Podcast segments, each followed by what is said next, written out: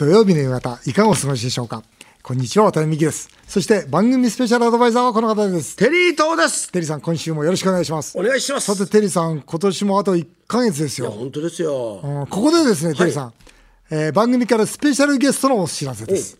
えーなんと今年もですね、菅義偉前総理がですね、この番組に来てくださることが決定しました。やったーやりましたね。すごいですね。すごいですよあ。放送は12月31日と新年1月7日のスペシャル番組となります。着物で来てもらいましょうよ。着物で来ないと思いますけどね。僕いつもあの、携帯であの菅さんとやり取りしてるんですね。はい。で今回もあの年末年始スペシャルで来ていただけませんかってこうメールをさせていただくんです、はい。い、つもですねすぐこう返事が来るんですけど今回ないなかったんです返事が、はいはい。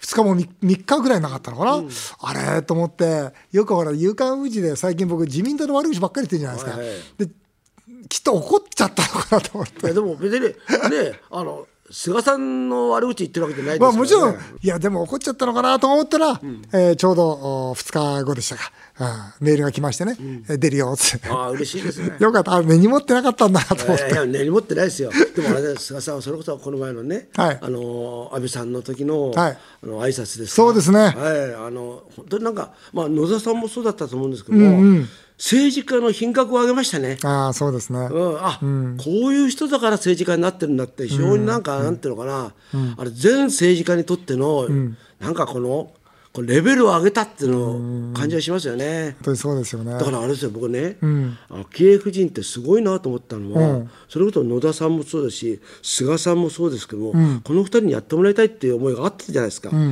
だから見る目を見てるなあるんだなと思いましたね、あの昭恵夫人とは。でもまあ外から見れば分かるじゃないですか、接し方見てれば、そうですよね。この人はね、利用しようとしてるのかなとかね、分かるんじゃないですかね。はい、どんなこと聞きますか？どんなことって、心配なのテリーさんですよ、テリーさん、パンケーキとホットケーキの違い質問したでしょ、本当、勘弁してください。よ、いや今回もう、き本当、そういうこと言ってると来てくれなくなりますから。ね。いやいや食べてもらえあの食べてくれない、食べなくていいんですよ。あそうですか。ちゃんとテリーさん、テリーさん何質問します？いやあのなんですか？今のそれこそねこの岸田内閣って、まあ、言いにくいのかもわかんないですけども本当に平気なんですかっていう、本当だよね。うん、それ一番国民としては知りたいですよね。特に年明けになったら。本当だよね。僕はね、今回のテリーさん、どう思うよ、29兆の補正予算、あれ、ダメだって、絶対ダメ、なんでかさ、電気代もガソリン代もね、ガス代もね、まあ、とにかく国民の支持率が落ちると、すぐお金ばらまくわけでしょ？で統一教会のことだってそうじゃないですか、今国会じゃせ法律無理だよって言っときながらですよ、そのことがまずいよっつって、ね、その国民の意見が出ると、あじゃあやります。だってね、考えてくださいよ、電気代、ガソリン代とね、あれでね5兆、5兆円、6兆円ですよ、ね、それしかも全部、未来の子どもたちからの借金の赤字国債ですよ。本当になんか例えば支持率が下がってる、だからやっちゃうんですかね。そうですよ。今回のだって29兆の中身をね、これ僕はちょっと精査したんですけど、もういい加減すぎる、だってよ最後は5兆円ぐらいもう予備費ですよ、予備費をあれだけ取るんだったら、国会なんか機能してないですよ、国会は予算を承認するっていう大事な仕事があるんですから、だから僕はあれ、野党も怒っていいと思うな、こんないい加減なことをするんだったら、本当にもう潰すぞと、で潰されちゃうんだと思うんだけどね、野党がね。よくないわ、そんなことは菅さん、どう考えてるんですかね？ああ聞きたいね聞きたいですよね。ねはいということで、この番組では、菅前総理に聞きたい質問を大募集いたします。あいいですねメールは、えーメールはですね、夢5アットマーク 1242.com、えー、夢5アットマーク 1242.com まで、菅前総理に聞きたいこと、ぜひ、えーメールをしていただきたいと思います。えーさて、CM の後は、唐井の天才がこの11月で4周年になりました。感謝を込めて大プレゼント企画をお届けします。ぜひお聞きください。それではテリーさん、タイトルコールお願いします。唐揚げの天才おかげさまで4周年笑顔で突撃テリーと大社長への道テリーさんが私から経営を学ぶテリーと大社長への道。このコーナーがきっかけで誕生したワタミとテリーさんが組む唐揚げの天才は、今や全国チェーンとなりました。オープンしたのが2018年11月21日、えー4周年を迎えました。テリーさんどうですか？振り返ってこの4年間。いや大変でしたよね激動でしたね。激動ですよなんつったって4年4周年のうちほとんどコロナじゃないですか、いやそう最初ね もうね破竹の勢いでしたよ。破竹の勢いでした。もうって感じで、まあ、コロナも後押しになりましたよね。もうそうですよね。確かにね。よかったんですけども、うんやっぱりね、うん。うんそれこそなんかいろいろなことがあってね、うん。コロナがもういろいろなってきてもう皆さんが家を出なくなった。会社もリモートになって、なかなかね売り上げ伸びていない時期も実はありましたよね、っていうかやっぱり一番あったのは、みんな唐揚げの天才調子いいってほら、あんまりにも我々言うもんだから、みんな唐揚げ始めましたね。あそう。あそれはライバル店が増えてしまった。ライバル店増えるし一番辛かったのはあれだね、スーパーの安売りだね。唐揚げの。唐揚げの。なるほど。唐揚げをスーパーの惣菜のコーナーの安売りに持ってきて、それでまあお客さんを呼んでと、でスーパーでやっぱ唐揚げ買っちゃうと、もう買わないよね、そう。でそこに持ってきてコンビニが唐揚げ、唐揚げ唐揚げ唐揚げでしょだからなかなかね、この唐揚げの天才ね、一時期は苦労しました。苦労してますよ、うん。だけどね、はい。もう今はまた新しくいろんなことやって生まれ変わってるわけですがよ。ちょうど唐揚げの天才の梅屋敷1号店のオープンの時僕はまだ参議院議員であそうかそうか。オープンの時には行けなかったんですよ、ただすごいたくさん人が並んで、まあテリーさんがいらっしゃったとはい。いうことで来てくださったということで確かその国会終わった後に僕夕方に行ったんですよでその時1号店のレポートを美味しそうに上手にしてくれたのは日本放送の朝の顔。柿花かけらちゃんですよ。そう柿花アナウンサーでした。うまいですよね。ねえ、彼がレポートすれば売れるっていうジンクスがあるんですよ。お嬉しい、うん、そこでね、今月から発売をした、ね、唐揚げの天才のハンバーグ弁当の食リポを肉厚ジューシーですね。柿原さんにお願いしてみました。あいいですねぜひ、ね、そちらをお聞きください。渡辺美樹さん、テリー伊藤さん、柿花忠です。あの、私が1号店のオープンのレポートをさせていただいたあの、唐揚げの天才ですが、噂に聞きますと、ええこの4年間で100店舗を達成したんですか？おめでとうございます。私、柿花はこの4年間で、まあ、ちょっとしたフリーランスになるという転機はありましたけれど、人間的には、え、全く成長しておりませんが、今回、唐揚げの天才の新作メニュー、肉厚ジューシーハンバーグ弁当を、僭越ながら私、柿花がレポートさせていただきます。あの、唐揚げの天才はね、最近は、まあ、唐揚げと卵焼きの辛玉弁当、これがまあ看板なのは分かりますが、それだけじゃなく、海苔弁とか、海苔弁もボリューム大きかったですね。カレーとかね、あとこうしたハンバーグ弁当とかメニューがすんごい増えて、お客さんもますます増えてるという噂は私にも届いております。で、これは、まあ、渡辺美樹さんのですね、唐揚げの天才のライバルは唐揚げ屋さんだけじゃないと。ホットモットやオリジン弁当のシェア取りに行くぞっていう強気の戦略だと伺っております。で、そんな中、私の手元には、今回話題の濃縮バーベキューハンバーグ弁当と濃厚チーズハンバーグ弁当の2つがドドーンと用意されてるんですが、この真っ白いパッケージを開けますと、はい、出ました。まず嬉しいのは、まずね、先に言わせてください。ハンバーグだけじゃないよって。ハンバーグありますが横に唐揚げの天才の唐揚げ置いてありますよと。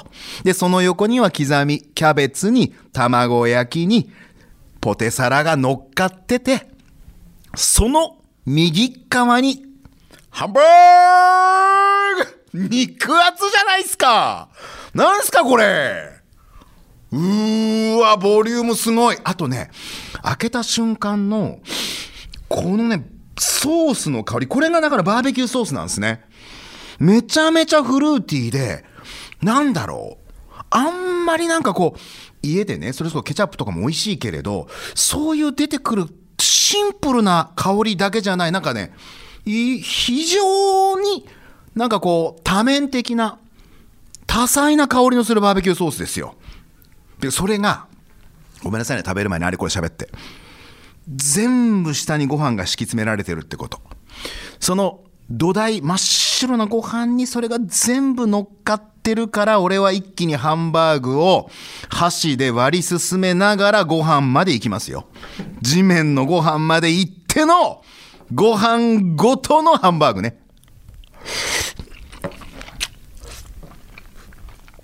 おいしい、柔らかい。ハンバーグが柔らかい上に、このバーベキューソースの非常にフルーティーな甘さ。ご飯と合う。やばい。おいしいハンバーグだけでめちゃめちゃ食べ進んじゃうでもご飯がっつりいきたい方ハンバーグと一緒にかなりのボリュームご飯進んでるんですけど全部敷き詰められてるからご飯がいっぱいあんの？どんだけ食べてもまだご飯があんの？このボリュームを本当に喜びながらお腹いっぱいになるまで楽しんでください。最後に唐揚げ。サクサク。これでお値段いくらですか？嘘でしょ？700円？渡辺美樹さん驚きました。赤字覚悟なんですね。美味しいです。うまい。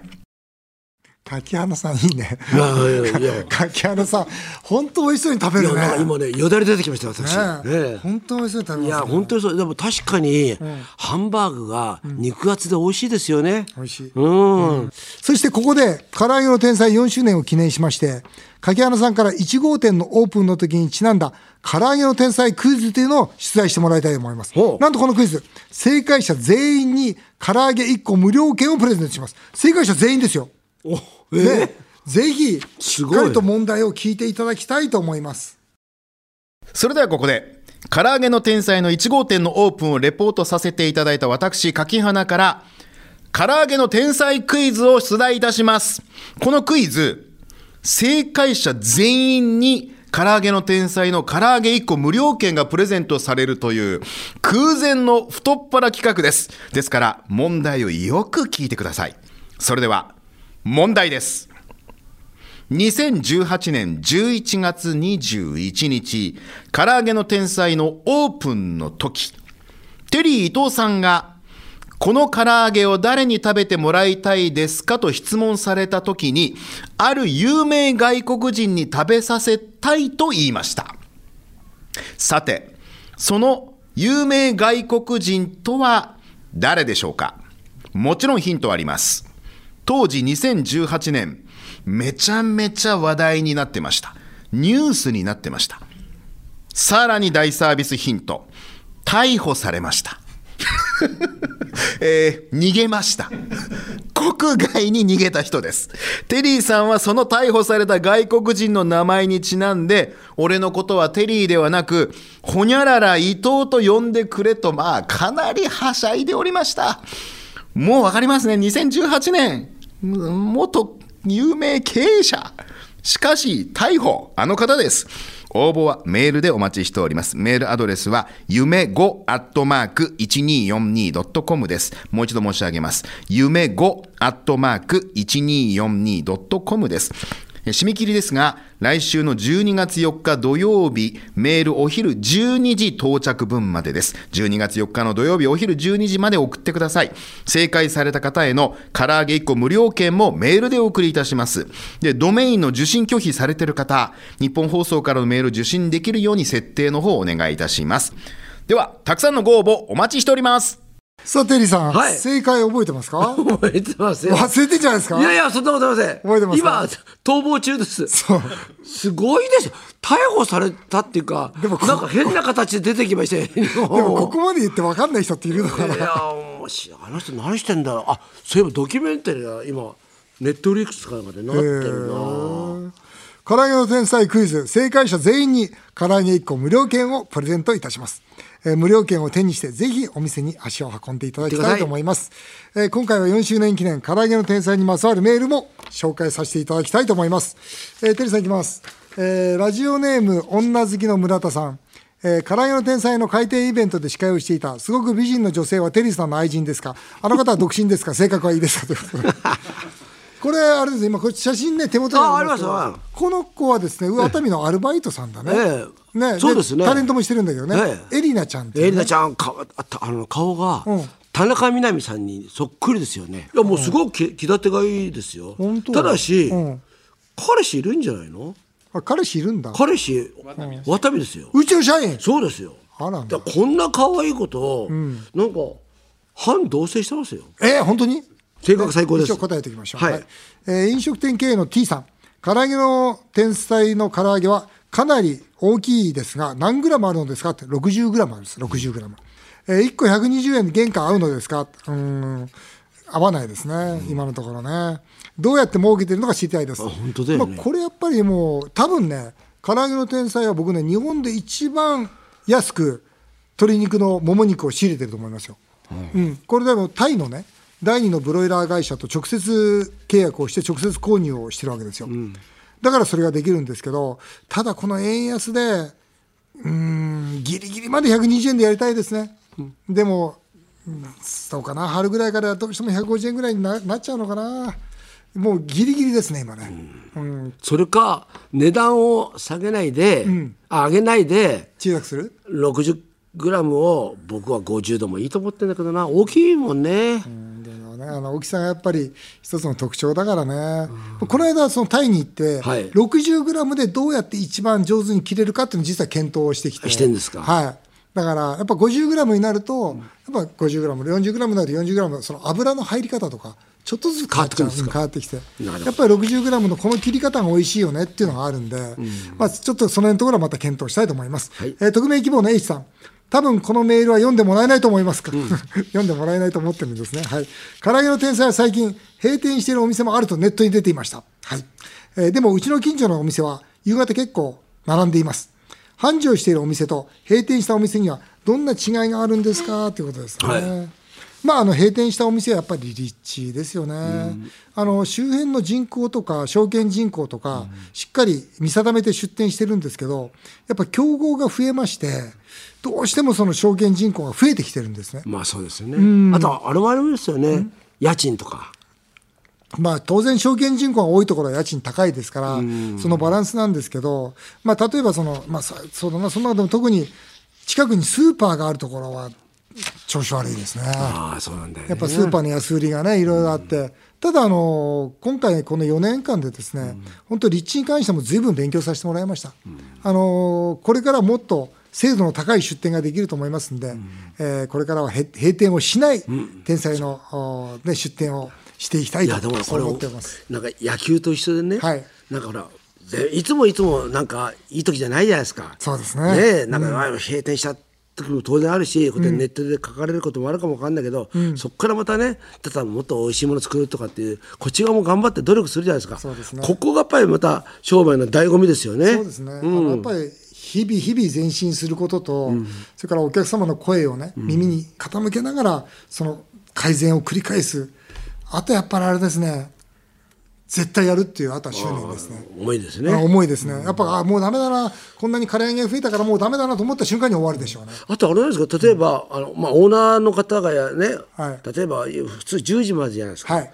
と例えばじゃあまあ12時までやろうかとかっていうような、はい。そういうなんとかな人は例えば2人ぐらいでいいからって言って、そういうとこもあってもいいですよね。そうですそうです。ねなんかあんまりほら10時で閉店っていうんじゃなくて。いやもう個人店なんで、個人店ですからね。もう好きに、とにかく儲かると思うことは何でもやんなさいと。そうですよね、なんか逆にほらあ12時までやってるとなんかあなんか明かりついてから特にね、これ冬になるとあそこ寄ってみようかと思うじゃないですか。そうですね。僕の知り合いのね洋服屋さんでね、はい。普通大体洋服屋さんって7時ですよ。から8時、10時までやってるとかあるんですよ、でそうするとみんなああそこやってるからちょっと寄寄ってみようかって言うと、そこでまたね売り上げが上がるんですよ。だからなんかそういう問題で、まあ、それはね全体には言えないけどね、それぞれのまあオーナーの意識かなと思いますけども、えー最後にテリーさん、はい。あの唐揚げの天才の5年後の夢をね発表したいと思います、えー私とテリーさん、えーそれぞれ色紙にですね、唐揚げの天才の5年後の夢書いてきました。はい。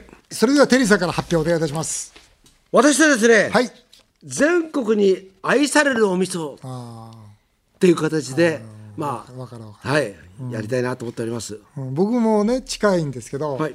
えー強くてなくてはならない300店あを5年で作りましょうと、やっぱ強いっていうのは僕ねフランチャイズのオーナー本当いろいろ苦労したんで、ちゃんと儲かるお店にしてあげたいんですよね、それと愛されるお店ましてやその地域になくてはならない、まあそうですよね。もう毎日ね、お弁当お昼ご飯なんか食べようかなと思うとあじゃあ天才に行けばいいやというような形で、ほっとするようなね。そう、強くてなくてはならない300点、はいこれを5年で目指していきたいとお願いしますそう思います。はい、以上、テリーと大社長への道、今回は唐揚げの天才4周年スペシャルでした。さあ、続いてはメールを紹介させていただきます。チャーリー先生です。保育士の方です。渡辺さん、テリーさん、性欲が強い営業マンは、今年サンタクロースに何をお願いしますか？えロマンチックな質問。ロマンチックな質問来たじゃないですか、テリーさん行きましょうか。サンタクロースに何お願いします？何お願いしようかな、スキーが上手くなりたい。何ですかそれ。いやいやなんかスポーツ冬のスポーツ、僕あの前スケートやってたんで、すもう一回。えスキーもやられるの？スキーも少しあまあ昔からやってたんで、もう一回やりたいなと思って。あで最近やってないの？そうそうなんかだからちょっと復活したいなと思って。あいいじゃないですか。いいですよね。いいいいいい。なんかスポーツ。私をスキーに連れてってってねそうそうあああいうの好きだから。ゃないですか、ね、さんは？僕僕はちょっと真面目な話なんだけど、本当財政破綻ちょっと待ってくれって。あそりゃそうだ。うん、ちょっと2023年は待ってくんないかなって。1年待ってくれたらなんとかするかなってで今本気で考えてる。ああ。一年待ってくれたら、な何をするんですか？新しい事業を立ち上げてる。日本が財政破綻しても大丈夫なような事業を立ね。ち上げてる。だから今のうちの内需じゃん。外食とか宅食とか内需オンリーだったら勝てるわけないもん。だって皆さんお金なくなっちゃうわけだから。だからどうやってその外国人の方々を巻き込める、まあ、そういう外国人の方に物を売るとかもしくは来てもらうとか。何か別のジャンルで考えていかないと、うん。これ今ちょっと急いでるもう24時間今それ考えてる、おいさすがですね、うん、さあ政府の強い我慢サンタさんに何をお願いしますか？私はこの水着とサンオイルをちょっとすみません。来年のあのビーチリゾートに備えてちょっほらねもうねもう向こうの東南アジアに頭いっちゃってるから。それで水着とサンオイルでね。でまたその向こうの美女とさ泳ごうとしてるんだ。多分サンタさんに殴られますねサンオイルで。面白い。面白い。あっという間にお時間になりました。以上メール紹介でした。テリートさんまた来週もよろしくお願いします。はい。日本放送渡辺美希5年後の夢を語ろう。この番組では皆さんからのメールをお待ちしています。渡辺さん、テリーさんへの質問、相談、何でも結構です。そして現在、年末年始スペシャルのゲスト、菅義偉前総理への質問もお待ちしています。メールアドレスは、夢5アットマーク 1242.com 夢5アットマーク 1242.com 菅義偉前総理のゲストは12月31日と新年1月7日放送予定です。ぜひお楽しみになさってください。この番組は毎週ポッドキャストでも配信しています。詳しくは番組ホームページをご覧ください。渡辺美希さんの最新情報です。YouTube チャンネル、わたみ塾がスタートしました。そちらもぜひチェックしてみてください。渡辺美希5年後の夢を語ろうこの後も素敵な週末をお過ごしくださいお相手は渡辺美希でしたあなたの夢が叶いますように